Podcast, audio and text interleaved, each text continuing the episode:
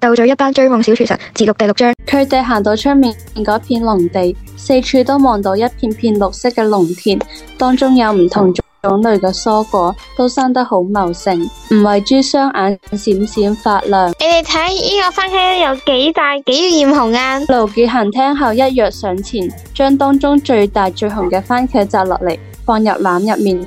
佢哋沿住田地繼續往前行，過咗一陣，眼前出現咗一片水波漣漣嘅大池塘。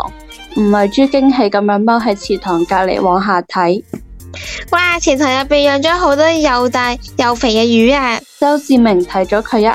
邊個屋企嘅池塘唔養魚，少見多怪。呢個時候，一位工作人員行過嚟，笑盈盈咁對佢哋講：呢個池塘入邊有鯽魚、倉魚、烏頭，味道都十分鮮甜。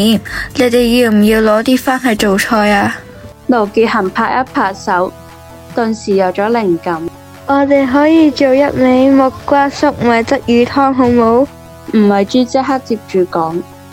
好啊，仲順便可以做一道魚肉釀節瓜呢。周志明見佢哋瞬間定好咗各自嘅菜式，不禁着急咁樣問。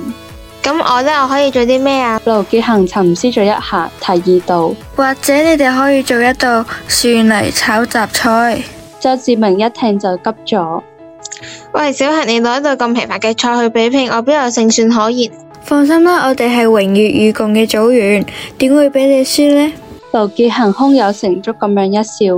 周志明見佢嚴肅嘅樣，點點頭講：咁我就姑且信你一次啦。既然菜式已確定，佢哋迅速將所需要嘅食材收拾完畢後，開始動手處理食材。周志明見到盧傑行不停攪拌醬汁同埋調味料，不禁疑惑咁樣過去聞咗一聞，忍唔住讚嘆一聲。呢個係咩醬料啊？好香啊！盧傑行得意講。呢個係我爺爺當年喺五星級酒店做大廚師嘅時候，親自調製嘅秘方。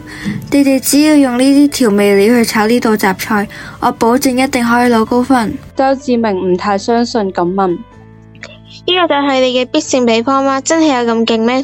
唔係豬講。